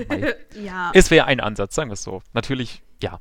Ich finde ja. schon, dass man das einfach mal ausprobieren sollte. Ja. Naja, gut. Äh, eine, ein, eine Sache vielleicht noch zum Ansprechen, ähm, falls jetzt jemand äh, zuhört und sagt, ja, aber ich habe gehört, äh, nur, äh, wie war das, äh, zwei Drittel der Tiermediziner, die absolvieren, arbeiten dann auch im Beruf. Äh, das war ja früher nicht so. Das ist ja volkswirtschaftlich vollkommen Quatsch. Das habe ich so gehört. warum sprechen die das nicht an? Jetzt sprechen wir es an. Ähm, also das erste Mal habe ich es vom äh, BBT-Präsident Herr Moder gehört, der diese Zahl aufgeworfen hat. Ein Drittel in unserem Berufsstand arbeiten gar nicht tiermedizinisch. Er hat gesagt 25 Prozent. Was? Na gut, aber oh gut, die, die, Zahlen schwanken immer wieder. Okay, vielleicht ja. hat er 25 Prozent gesagt. Na gut. Ähm, das sind die ganzen Frauen, die da eben daheim sind und, und äh, sich haushalten lassen, von ihrem BMW arbeiten. Mann, so ungefähr hat er es gesagt. Ne? So ja. ungefähr. Ähm, grob. Eigentlich und bin ich jetzt auch nur in dem Studium, weil ich dachte, ich könnte mir hier irgendwie einen reichen Ehemann anlachen. Das hat jetzt bis zum 11. Mm. Semester leider nicht mm. geklappt. Ich bin ein bisschen mm. verzweifelt, wie es nächstes Jahr weitergehen soll. Muss ja, kannst du ja mal eine Kontakt Kontaktaufnahme hier schalten. Hallo, ich suche vor allem jemand Reiches, um ehrlich zu sein. Ja, genau. Der Rest ist mir größtenteils egal. ja. Im besten Fall 78 und äh, herzkrank. Ja, äh, keine Erben bitte. Ups, okay, genau. Also wo kommt diese Zahl her? Ähm, die Zahl ist Quatsch. Ähm, meiner Meinung nach, ich habe jetzt noch nicht rausfinden können, wo er sonst diese Zahl haben könnte, außer aus dem jährlichen äh, Bundestierärztekammer Statistik-Report über die Tiermedizin, ähm, die da eben auch sagt, äh, 30, es gibt 40.000 absolvierte Tierärzte in Deutschland, aktuell lebende lebende approbierte Tierärzte. 40.000 ungefähr. Äh, und 10.000 davon arbeiten tatsächlich nicht im Beruf. So steht es in der Statistik. Ergo 25% arbeiten berufsfremd oder gar nicht. Äh, könnte man jetzt als Herr Moder feststellen und dann auch so pointiert raushauen in mhm. verschiedenen Diskussionen. Und dann ist natürlich ein, ein Wort, ne? 25% Arbeit nicht im Beruf. Wow, ne? die junge Generation. Also schlecht, schlecht. Frauen, ah, schlecht, schlecht. Mhm. Klingt halt ähm, auch mal sehr wissenschaftlich untermauert. Genau, ja, weil es halt die Statistik der Bundestierärztekammer ist. Aber dann guckt man halt da mal rein in die äh, Statistik und sieht, hm, 10.000 äh, arbeiten nicht. Okay, davon 6.000 sind im Ruhestand. Mhm. hm. Ergo, wir haben 40.000 Arbeitende 10.000 Nichtarbeitende, davon 6.000 im Ruhestand, bleiben 4.000, die berufsfremd oder nicht arbeiten. Das sind 10 Prozent, was, glaube ich, ein ziemlich normaler Schnitt ist für alle Berufsstände. Ja. Aber das wird halt so rumgeworfen, die Zahl taucht immer wieder auf und ich bin fest davon überzeugt, dass das aus dieser Statistik kommt und dann ist es halt ein kompletter Quatsch. Ja. Quatschargument. Ja. Ja, halt äh, sehr schade, weil es immer wirklich sehr negativ konnotiert wird, ne? Ja, ist es wirklich. Ja. Mhm. Das wird immer uns irgendwie in die Schuhe geschoben. Ähm, uns und Frauen tatsächlich, wirklich. Also da ist wirklich eine recht ähm, sexistische Diskussion am Laufen. Wahrscheinlich sind ähm, wegen dem Generationenunbruch äh, die 6000 Tierärzte im Ruhestand überwiegend männlich. Also eigentlich könnte man in einem Gespräch mit dem Herrn Moder sagen, Entschuldigung, ähm, wenn die ganzen Rentner mal ja. wieder arbeiten würden. Rente mit 69, 72, 79. ja, ganz genau. Was ist denn da los? Hä? Ja, stimmt. Also Arthritis ist ja wohl keine Entschuldigung, keine Hunde mehr zu impfen. ja, gut. ja, ja das wäre unser Vorschlag jetzt mal tapfer ja. bleiben Vorschlag. Ja, äh, an die Rentner. Ja, Rentner in die Stelle. Ja, die sich diesen Podcast Rentner in die Stelle. Oh. Wow. Ich glaube, wenn du dir vornimmst, jetzt immer ein Herr der Ringe-Zitat einzubauen, dann nehme ich ja. mir vor, ähm, immer so viele Untergruppen oder Generationen wie möglich durch den Dreck zu ziehen. Untergruppen? Hm, das, ja. das, klingt, das, Wort alleine klingt schon wertend irgendwie. Ja, männliche Rentner ist ja wohl schon eine Untergruppe, oder? Ohne das wertend zu meinen, obwohl ja. ich es natürlich wertend meine, aber. Können, können wir es Minderheit nennen? Minderheit ist weniger wertend? Als Untergruppe? Ich finde schon, das klingt irgendwie besser. Aber. Okay. okay. Tu mir gefallen. Mach mal ja, so. Okay, alles klar. Okay, also du beleidigst regelmäßig Minderheiten. Minderheiten, genau. Also auch eigentlich etwas, was ich bisher schon getan habe, aber wie du eben gesagt hast, ab jetzt einfach gezielter. Gezielter, das ist richtig. Man ja. muss sich auch Ziele setzen, das finde ich wichtig. Ja, gezielte Beleidigungen sind auch viel besser als wahllos in den Raum gestreute. Gut. Gut, ja. Also ich finde, dass äh, ja. Rentner mehr arbeiten sollten. Also How die männlichen Rentner. Die, die weiblichen Rentner gut. können zu Hause bleiben. Okay, sehr gut, sehr gut. Ah, lauter gute Vorschläge. Okay, aber was nehmen wir jetzt als positive Message mit? Wir können selbstbewusst in Gehaltsverhandlungen reingehen. Für ja. jeden gibt es einen guten Job da draußen, wenn man halt ein bisschen räumlich flexibel ist und äh, sich nicht auf eine Doktorarbeit einzwingt. Ja, dann kann jeder Fall. nach dem Berufseinstieg einen ordentlichen Job haben. Ähm, und was noch dazu kommt, also wir sprechen jetzt viel über Einstiegsgelder und so weiter, das kommt halt auch bei den Arbeitgebern an, die guten, die sich informieren, die merken, hm, demografischer Wandel, es gibt immer weniger ähm, Arbeitskräfte. Irgendwie muss ich mich um die jungen Leute bemühen. Und dementsprechend wird halt immer mehr Gedankengut und Energie und Zeit reingesteckt in strukturierte Einarbeitungen, ähm, Praktikumsleitfäden, äh, Vergütung im Praktikum tatsächlich auch. Äh, vor drei Jahren, als wir Praktikumsvergütung äh, angesprochen haben, wurden wir niedergebrüllt. Äh, mhm. Heute war so ein, hm, finde ich jetzt nicht so gut, aber kann man ja drüber nachdenken.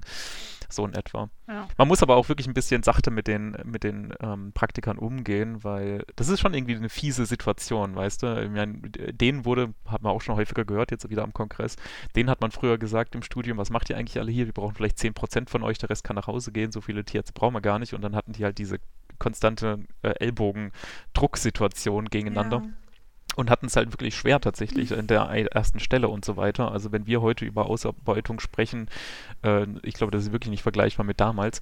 Und jetzt haben sie es endlich geschafft, sie haben eine eigene Praxis und zack, demografischer Wandel, jetzt müssen sie sich auf einmal um die Arbeitnehmer bemühen. Das ist fies, das kann ich auch komplett einsehen. Mhm. Das ist irgendwie gemein, die hätten das sich irgendwie anders vorgestellt, aber äh, man kann jetzt ein Strauß sein und den Kopf in den Sand ja. stecken und äh, das alles von sich weisen und Mimimi machen oder man bemüht sich halt äh, um die Arbeitnehmer weil sonst kriegt man halt keine mehr. Das ist also einfach die, so. die ähm, Kernaussage, wenn ihr demnächst einen Babyboomer sieht, dann seid nicht zornig, sondern umarmt ihn kräftig. Umarmt ihn einfach, weil er, er braucht ja, das oder Er sie. braucht das. Sagt, ich verstehe das, das tut weh. Ja, 3100 Euro bitte. Ich verstehe das, aber du musst mir jetzt dein Geld geben. Ja. Ach ja, und ein Firmenauto. Und, und eine bezahlte äh, ähm, ähm, hier äh, jeder der, jeder, der behauptet, dass man keine Materialis ne, äh, materialistische Wertschätzung braucht, lügt. Ja, das gehört ja, einfach dazu. Das ist halt Wertschätzung. Ja, äh, Aber, gutes, ja, schon. Ja, mhm. alles gut. Ähm, ich merke schon, das, das, ist dein Thema. Du bist da sehr engagiert. Ich finde es mhm. gut. Ähm, zwei Sachen finde ich, die man auf jeden Fall, also beziehungsweise zwei Sachen, auf die ich noch eingehen wollte. Nämlich eine Kernaussage, was du gerade gesagt hast. Ich denke, das ist ganz, ganz wichtig, auch für die Studierenden, egal ob der Berufseinstieg jetzt äh, im nächsten halben Jahr vor der Tür steht oder nicht. Nämlich, dass wir dadurch, dass wir echt ähm, eine Mangelware sind. Ja. Na, das klingt jetzt auch schon wieder so negativ, als wäre man ein Mängelexemplar, aber. Nee, nee, nicht Mängelware, meine, Mangelware. Mangelware, genau. Wir sind die knappe Ressource. Großer Unterschied. Ja. Und gerade deswegen besteht auch gar keine Not zur ähm, Ellbogengesellschaft. Ne? Also weder später mhm. im Beruf noch im Studium. Also wir müssen nicht so einen Kram machen, wie man das immer von Juristen hört, dass man sich irgendwie gegenseitig Bücher versteckt, sondern man kann sich auch gegenseitig helfen und unterstützen, weil ja. das ist auch später im Job die Realität. Ne? Also, dass man nicht. Mir geht es so ein bisschen auf die Nerven in den älteren Generationen. Das ist halt immer, okay, wer ist jetzt schuld? Abgesehen von mir, weil ich kann es gar nicht sein, aber Stimmt. irgendjemand hat Schuld. Ne? Mhm. Und dass man da einfach mal ein bisschen näher zusammenrückt. Ja. Ähm, das fand ich jetzt beim Kongress eigentlich ganz gut, hört, weil ich hört. hatte ähm, das erste Mal, Dankeschön, ähm, den Eindruck, dass sich wirklich alle einfach mal auf Augenhöhe unterhalten haben. Mhm, ja, das stimmt. Deswegen umso schöner, dass wir damit eingeladen waren. Ja, absolut. Ja. Und äh, ich habe es eben gehört, zwar sind heute die neuen Gehaltsempfehlungen vom BPT veröffentlicht worden. What? Ähm, weil eben über Gehalt gesprochen wurden. Ja, die Leitlinien sind jetzt online. Oh, hm. die langfristigen. Okay, die also langfristigen. der BPT hatte schon lange äh, angestellten Mindestempfehlungen, äh, aber jetzt hat der Arbeitskreis Angestellte Tierärzte vom BPT ähm, das detailliert herausgebracht über Langzeitempfehlungen. Mhm. Ne? Also nicht für einen Berufseinstieg, sondern Langzeit. Ja. Ja. Die sind heute rausgekommen. Okay, habe ich nicht mhm. mitbekommen. Mhm. Und das ist nämlich etwas, wofür der BPT, also die wurden, glaube ich, am Donnerstag des Kongresses beschlossen in der Mitgliederversammlung, in der Delegiertenversammlung. Ja. Ja. Und ähm, dafür wurde der BPT schon bei den Podiumsdiskussionen arg für kritisiert, mhm. weil die doch sehr gering sind, muss man ja. sagen. Ähm, also hier Beispiel ähm, fünftes bis sechstes Berufsjahr Tätigkeitsgruppe 1 3200 Euro. Tätigkeitsgruppe so, oh. 3 3800 Das tut so Euro. weh, das zu hören. Brutto nach ja, fünf Jahren. Das ist. Oh. Autsch. Gut, also um da nochmal tiefer einzugehen, die haben da irgendwie drei Leistungsgruppen definiert. Eins, zwei, ja. drei. Eins wäre die niedrigste Leistungsgruppe. Die haben aber auch nie irgendwie detaillierter gesagt, äh, wie man in diesen Gruppen äh, zugeteilt wird, also einfach nach Leistung. Ja, ne? ein nach, Kollege hat ja versucht, ähm, nach Gutheit zu erklären, nach Gutheit. Ähm, zum Beispiel ein Kriterium wäre auch ähm, Chirurgie, also chirurgische ja. Leistungen, weil das halt am meisten Geld mit einbringt. Ja. ja. Also sehr schwammig alles, um ehrlich zu sein. Sehr schwammig, genau. Also mhm. ja, aber sowas rauszuhauen, ja, das ist halt schon schwierig. Ja. Man muss immer dazu sagen, das sind Mindestempfehlungen und es ist gut, dass man sowas hat. Also auch wenn euch jetzt ein ähm, Tierarzt ähm, nach dem Einstellungsgespräch sagt, ja, wir zahlen das, was der BPT empfiehlt, dann sagt ihr als erstes, hm, das ist aber eine Mindestempfehlung. Darauf könnt ihr euch immer berufen, was der BPT da vorschlägt, das sind Mindestempfehlungen. Eigentlich was alle Empfehlungen, die da draußen kursieren, angeht, das sind Mindestempfehlungen. Das ist nicht, der BPT sagt, zahlt euren eingestellten Tierärzten das zum Einstieg. Nein, das ist eine Mindestempfehlung. Habe ich schon gesagt, dass es eine Mindestempfehlung ist? Ich habe das Gefühl, ich sage das nicht oft genug. Meinst du, das ist das, was man maximal erwarten kann? Nee, ich meine, dass es das Mindeste ist, was man erwarten kann, oh. tatsächlich. Das oh, ist ein oft gehörter Unterschied, richtig, also genau. Also mindestens wie in viel Luft nach oben.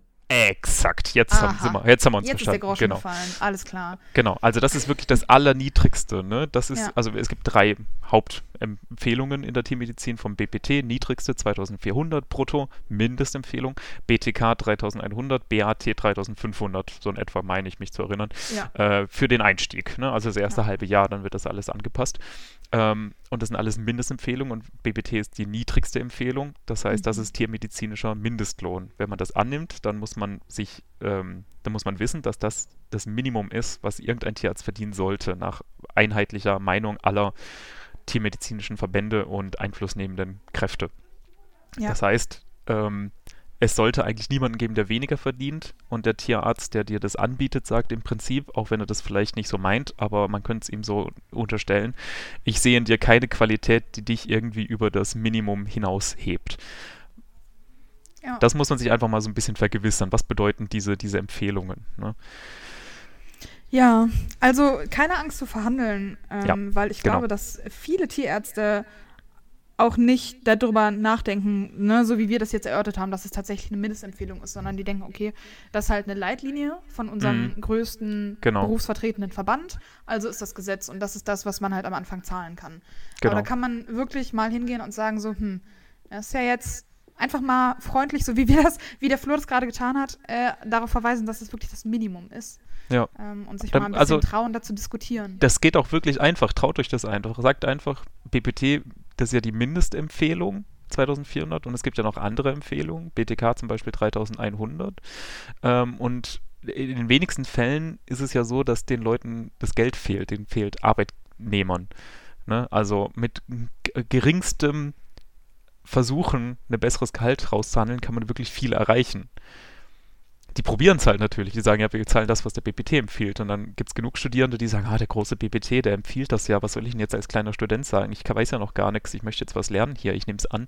Das ist dann für die leicht äh, eine leichte Gehaltsverhandlung. Ne? Aber ja. da kann man wirklich sehr leicht sehr viel mehr Geld verlangen, auch mit gutem Einverständnis. Ne? Also ähm, man muss sich da jetzt auch keine Gedanken machen, dass, dass man da jetzt die, die gute Praxisstimmung aufs Spiel setzt, ne? wenn man ja. zu viel fordert, zu frech ist oder wie auch immer oder den, den äh, Praxisinhaber irgendwie ausnimmt oder so.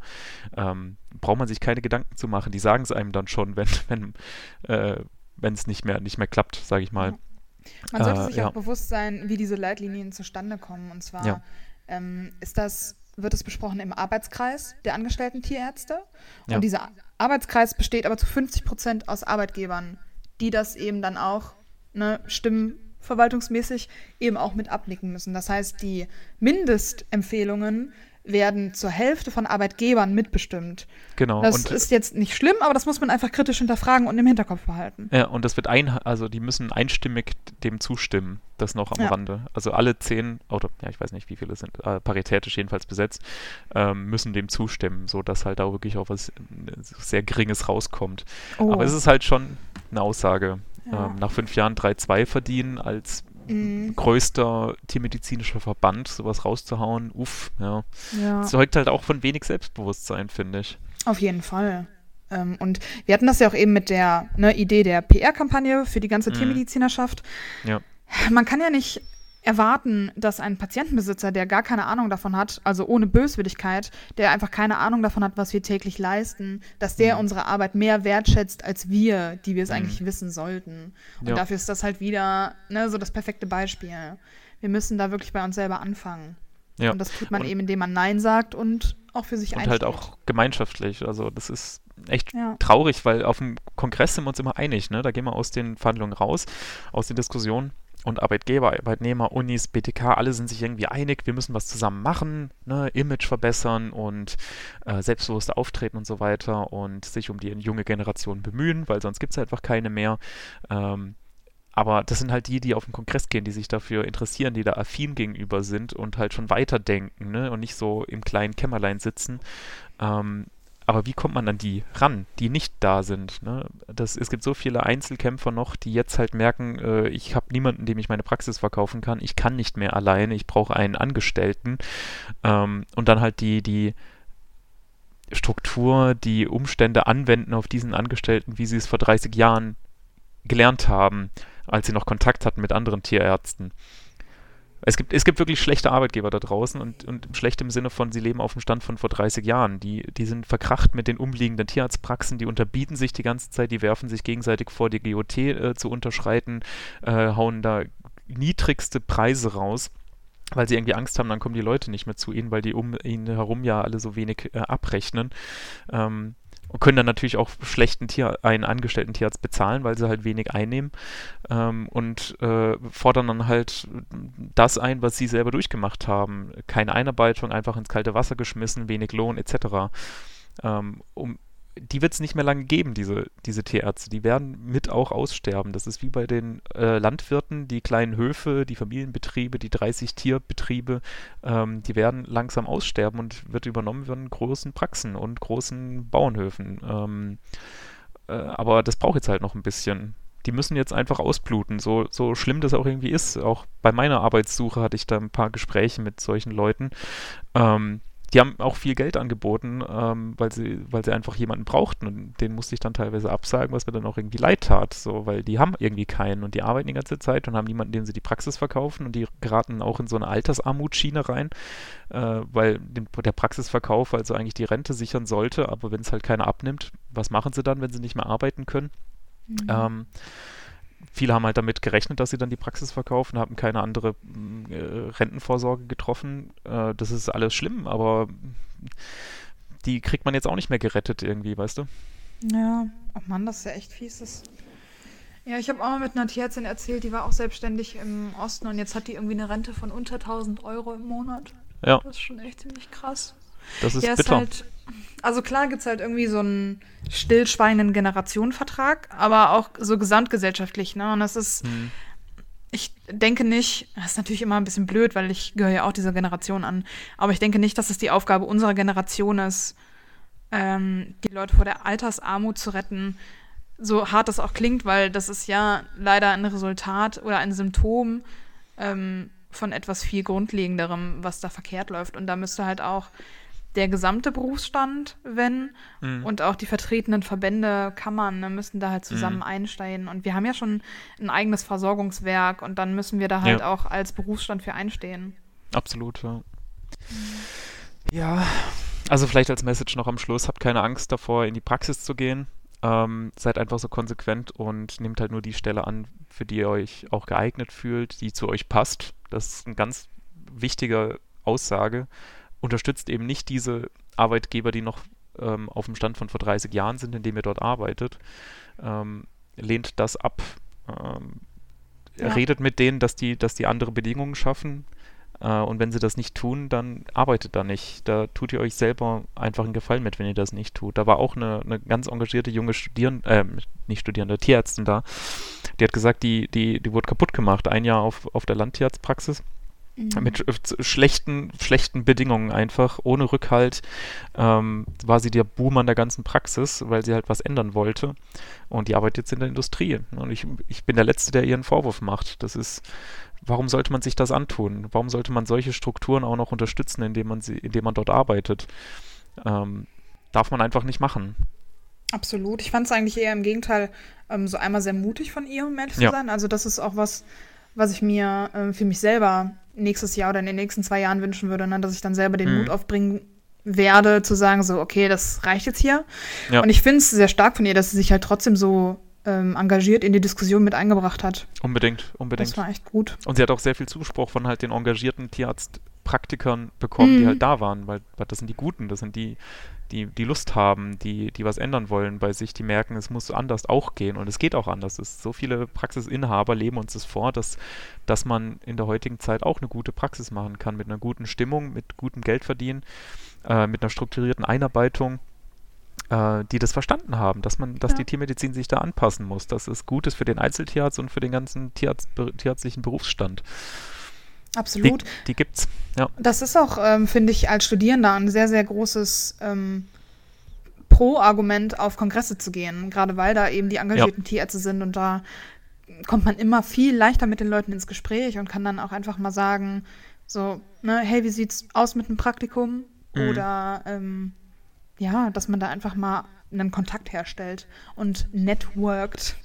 So ist es, ja. Also da gibt es ja. ja. auch immer wieder diese, die Wände, wo ähm, Gesuche hingepinnt werden können und die ähm, suchenden Tierärzte haben so kleine Stecknadeln an der Brust, wo drauf steht, was für eine Praxis sie haben, welche Tierarzt sie haben, äh, wo sie vielleicht sind und dann können Studierende oder Arbeitssuchende sie direkt ansprechen. Es gab auch eine Pinnwand zu Ich suche Arbeit, äh, da hing, glaube ich, ein Zettel und auf der anderen Seite Ich biete Arbeit, waren ungefähr 50 Zettel, ungelogen, mhm. aus den verschiedenen Bereichen. Ja. Und eben auch ähm, ja, also da äh, lohnt sich einfach hinzugehen, mit den Leuten zu quatschen und das baut halt auch Ängste ab. Ich, ich, es ist natürlich auch gruselig, einfach auf ein Telefonat hin oder auf eine Anzeige hin mal zu einem Tierarzt zu fahren, da einen Tag mitzufahren und so weiter und darauf dann aufbauend ein Arbeitsverhältnis einzugehen. Das ist ja viel besser, wenn man im Vorfeld da schon ein Praktikum gemacht hat und die Luft da geschnuppert hat und weiß, auf was man sich einlässt, mit wem man sich da einlässt. Das ist so viel wert, im Vorfeld da schon einen persönlichen Kontakt zu haben und den kriegt man auf Kongressen easy. Einfach hingehen und ein bisschen offen sein dafür und halt nicht von Prüfung zu Prüfung leben.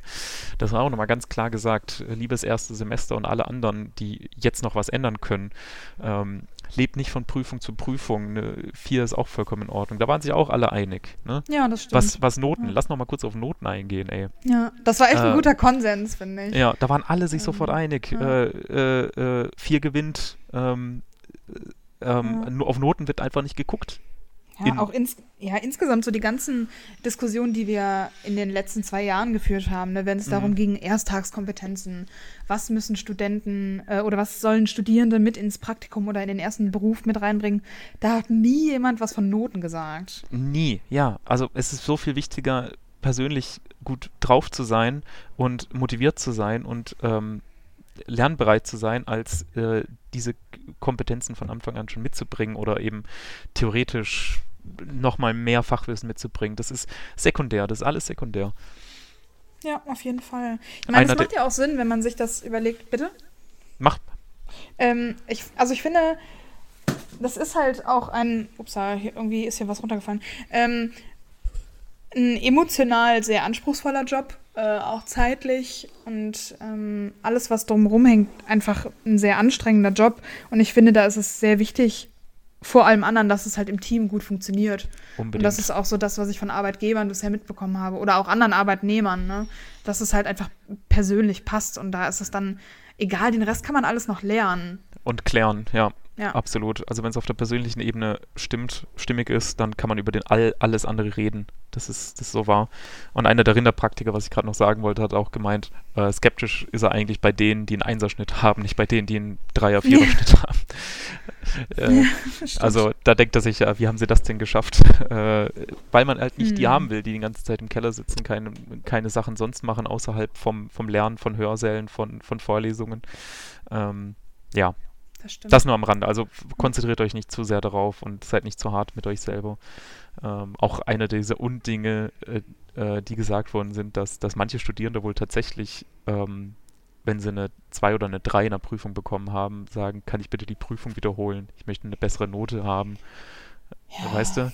Das ist, also, das ist so, ja. das macht, das tut mir so weh, wenn ich sowas höre. Das ist so traurig einfach. Ja. Das ist so richtig traurig. Also ich glaube, da muss man, aber, also da will ich jetzt auch mal eine Lanze für die Leute brechen, muss man schon mit ein bisschen Verständnis rangehen. Jetzt vor allem so in den ersten zwei, drei Semestern, man kommt halt aus dem Abi und wenn man mal ehrlich ist, das Abitur bereitet einen weder aufs Leben noch auf die Uni vor, sondern eigentlich nur darauf, ganz, ganz schnell sehr viel zu wissen und mhm. dass man halt auf eine Dezimalzahl reduziert wird, wenn mhm. irgendwie alles andere zu viel wird. Und ja. da kann ich schon verstehen, dass für den einen oder anderen ähm, bei der ersten vier oder beim ersten Mal durchfällen einfach kurz die Welt zusammenbricht, um ehrlich zu sein. Ne? Ähm, da nehme ich mich auch selber nicht von aus. Ich bin irgendwie im zweiten Semester durch Chemie durchgefallen und ich habe es mit Fassung getragen, aber ganz kurz dachte ich mir auch, oh fuck, oh mein Gott, meine Mutter wird so ausrasten. Sie wird nie wieder stolz auf mich sein. Oh Gott, sie wird mich enterben. Verdammt. Ne, und dann habe ich kurz mit meiner Mama telefoniert und dann war auch mhm. alles wieder tutti. Also, mm. und jetzt interessiert es mich auch nicht mehr so arg. Aber ich ja. glaube, wenn man halt echt frisch ins Studium reinstartet, da ist halt so dieses, äh, die, ja, diese Fixierung auf die Noten durchs Abi halt noch so prägnant, ja. ähm, weil es nicht so klar durchkommt zu dem Zeitpunkt, dass es halt in der Uni was ganz anderes ist. Ah ja, das, da hast du natürlich recht. Ja, ja, klar. Ähm, viele haben halt auch ihr Selbstverständnis darüber, dass sie halt gut in der Schule waren oder eben gute Noten schreiben, viel gut ja. lernen können, smart sind, klug sind. Ja. Und, und, das ist halt auch eine große Gewichtung im Zulassungsverfahren zu unserem Studium. Ne? Äh, ganz klar, natürlich. Ja, 20 Prozent über die Abitur-Bestnoten und ja. generell eigentlich alle haben ein eher gutes Abi auf jeden Fall ja. gemacht und haben dann natürlich auch so einen Stolz damit. Da kann man ja auch stolz drauf sein. Das stimmt ja auch schon alles. Ähm, und dann ist man halt in dieser Studiumsituation, wo die Prüfungen A, subjektiv oft sind in mündlichen Prüfungen ähm, und, und die Anforderungen halt nochmal höher sind und der Vergleich von Student zu Student halt auch nochmal anspruchsvoller ist, sag ich mal. Ja. Ähm, ja, da hast du natürlich recht, da muss man so ein bisschen sich reinarbeiten, um zu checken, das ist gar nicht so wichtig. Äh, Hauptsache man besteht und man wird trotzdem ein guter Tierarzt. Und das finde ich halt das allerletzte, wirklich das allerletzte, da rege ich mich immer wieder drüber auf, mhm. wenn dann Prüfer halt auch so persönlich werden und sagen, ja, zu Ihnen bringe ich mein Tier später nicht, aus Ihnen wird ein richtig schlechter Tierarzt, weil Sie hier ja. bei mir im Anatomie-Testat ähm, äh, nur ein Plus-Minus oder durchgefallen sind einmal oder was. Also das ist wirklich das allerletzte. Also sich sowas anzuhören, da muss man sofort protestieren und ah, da kann man halt ja. auch nichts gegen machen. So, das, da muss man eigentlich alles dokumentieren, jedes Mal, wenn sowas passiert, das dokumentieren und ähm, also äh, immer auch zu Vertrauensprofessoren oder dem Studiendekanat ja. gehen und das, das einfach sagen. Und wenn da 20 Studierende in 20 Testaten sowas sagen, dann kann man auch was machen. Also lasst euch das nicht gefallen. Ähm, ja, genau. Und nehmt es vor allem nicht persönlich. Also hat dir das, das mal jemand halt, gesagt? Mh, mm, wenn, dann habe ich es verdrängt. Hm. Ich frage nur, weil du gerade wirklich sehr leidenschaftlich darauf reagiert ja, hast. Ja, ich finde es auch scheiße. Ich muss echt ja. sagen. Also was, also teilweise kann man das der Uni halt schon vorwerfen. Und das ist immer so schwierig, wenn man halt von der Uni spricht, ne? Weil ja. das sind halt wirklich sehr egozentrische Personen, die da in Professuren landen, oft auch irgendwo. Ne? Und ähm, die haben dann halt auch eine Stelle vor live. Äh, Beamtentum, wupp. Beamtentum, wupp. Und da kann man halt einfach nicht sagen, Herr Studiendekan, Herr Dekan, tu doch mal was dagegen. Ja, der kann dann ein persönliches Gespräch führen mit dem äh, Professor, mit dem Lehrstuhlinhaber. Aber mhm. wenn er sagt, nö, ich mache das weiter so, dann, ja, okay, gut, äh, haben wir drüber gesprochen, alles klar. Ja, das äh, stimmt. Äh, deswegen, wie gesagt, immer wieder dokumentieren, immer wieder melden, äh, wenn sowas vorkommt. Dann hat man irgendwo eine Basis, auf der man arbeiten kann, mit der man ein Druckmittel hat gegenüber diesen auffälligen Personen. Absolut. Ähm, ja. Also das, deswegen, wenn man sagt, die Uni muss da besser werden, aber die Uni muss besser werden, indem sie die Studierenden mehr Selbstvertrauen gibt. Ja. Das kann nicht sein, dass nach fünfeinhalb Jahren die Leute sich so mies fühlen, denken, sie können nichts, sie haben nichts verdient, äh, sie sind so selbstkritisch mit sich selber. Das stimmt. Ähm, ich ja. finde, das macht es noch wichtiger, dass man untereinander einen guten Zusammenhalt hat und dass man damit eben schon im Studium startet, ähm, weil ja. ja Ellbogen sind nicht zum Tackeln da, sondern zum Umarmen. Oh, wir haben einen neuen T-Shirt-Spruch. ja. Wir brauchen mehr T-Shirts. Wir brauchen ja. zumindest mal ein T-Shirt. ja, das stimmt, ja. Wir hatten eine ganze Collection. Ich glaube, ich könnte meinen ganzen Kleiderschrank. Siebdruckmaschine, ähm, auf jeden Fall. Hashtags austauschen. Um Unbedingt. Ellbogen sind zum Umarmen da. Ja. Nicht Mega gut. Nicht Risikotackle oder Ruckzuck. Risikotackle. Ja, ja genau. nicht für äh, den Leberstoß des Todes. Ja, die armen Pansenleberegel. Ja. ja. Ey.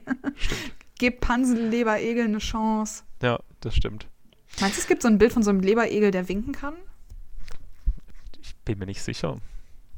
Hm. Hm. Aber das ist ein sehr schöner, schöner Satz, den du am Schluss da jetzt noch gebracht hast. Mehr Zusammenhalt auch im Studium schon auf jeden Fall. Nicht dieses Konkurrenzdenken schon direkt im Studium. So, ah, ich hab, war aber besser da und hm, ich lerne viel schneller als andere und ja. ähm, wie auch immer. Mir fällt kein einziger Punkt im Studium ein, also ganz ehrlich gesprochen, bei dem man besser davon gekommen wäre, indem man seine Kommilitonen runtergemacht hätte. Ja. Also. Ja. Oh, und oh, man, wir müssen eigentlich mal über Prüfungssituationen auch nochmal sprechen als, als Podcast. Einfach mündliche Prüfungen als ja. Thema. Weil ja, eine Situation ist mir jetzt wieder eingefallen, was ich auch wirklich das allerletzte halte, nämlich äh, wenn Fragen weitergegeben werden. Weißt du, was ich meine? Ja. In der Prüfungsgruppe so, mh, Sie wussten das also nicht. Wie steht es denn mit Ihnen? Äh, wissen Sie das denn, was Ihr Kommilitone gerade nicht wusste? Ja, klar, das weiß ich ganz genau. Und runtergerasselt so, ja, mh, aha, mhm. Sie wissen das also und Sie wissen das nicht. Aha, interessant, interessant. Äh, mhm. Also ich finde es ätzend, wenn sowas gemacht wird. Ja, wir müssen stimmt. unbedingt mal einen Podcast zu Prüfungen, mündlichen Prüfungen machen. Ja, auf jeden Fall. Oh Gott, es ist ja so viele Themen. Boden. Unglaublich. Mhm. Ja. Uff, okay, wir müssen mal langsam zum Schluss kommen, glaube ich, oder? Ja. Gott sei Dank werden wir es nicht müde, unsere eigenen Stimmen zu hören. Ein Glück. Und ihr Ein auch Glück. nicht. Sonst würdet ihr längst wegschalten. ja. Bitte tu das nicht, bitte bleib bei Nein, uns. Nein, wo ist unser Jingle? Äh. Ellbogen sind zum Umarmen da. Ja. Äh, wie, geht's, wie geht's weiter? Sollen wir noch ein bisschen Ausblick machen? Ich glaube, in anderthalb Wochen oder so sprechen ja. wir mal über. Über was sprechen wir? Ähm, über Mythos versus Realität der, des Tierärzte-Lebens nach dem Studium. Oh ja. Ähm, was hat man sich so erwartet? Wie ist es dann tatsächlich? Mhm. Auch so ein bisschen in Hinblick auf Selbstständigkeit. Ähm, das ist ja momentan auch so ein bisschen verrufen mit den ganzen Corporates. Ähm, dass es sich nicht mehr lohnt, weil Selbstständigkeit heißt selbst und ständig. Mhm, Und dass wir ja. dem so ein bisschen auf den Grund gehen. Und das müsst ihr nicht uns allen glauben, sondern auch, auch mal von einem Außenstehenden hören. Auf jeden Genau. Fall. Wir laden uns nämlich einen Special Guest ein. Ein, ein Geheimgast? Sollen wir, sollen wir ein bisschen Spannung Ein- aufbauen oder sagen wir es ähm, einfach? Hm, Ich finde geheimen Gast eigentlich ganz spannend. Okay. Ist es Altkanzler Kohl? Hm. Oder vielleicht Lady Gaga. Vielleicht. Vielleicht. Was, man was hat sie mit der. Tiermedizin zu tun? Ja, bleibt dran. Sie hat, ähm, keine Ahnung, in den 2000ern ein Kleid aus Fleisch getragen. Also ist dieser Ja, Vorschlag vielleicht gar nicht ja. so weit her. Richtig? Der Ist Kohl nicht schon tot? Wer ist Kohl? Äh, nein.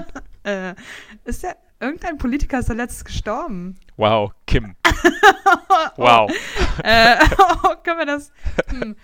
Ich weiß, wir schneiden nicht so viel, aber jetzt wäre ein guter Zeitpunkt. hm. Nee, Wenn okay, ihr mich gerade tippen aber hört, dann hat das nichts damit zu tun, dass ich Helmut Kohl bei Google gerade eingebe. nein, nein. meine Dummheit für deine Dummheit ist schon in Ordnung. Äh, wenn Helmut Kohl noch lebt, Fuck. Helmut, es tut mir leid. Ist er tot? Ja. Okay, ich freue mich jetzt nicht, das wäre total unangebracht. Okay, ja. Oh Gott. Oh Gott, Ähm, lebt Lady Gaga noch? sind- Lady Gaga lebt noch, oder? Äh, Ja, das bestimmt. mitbekommen. Also das wäre.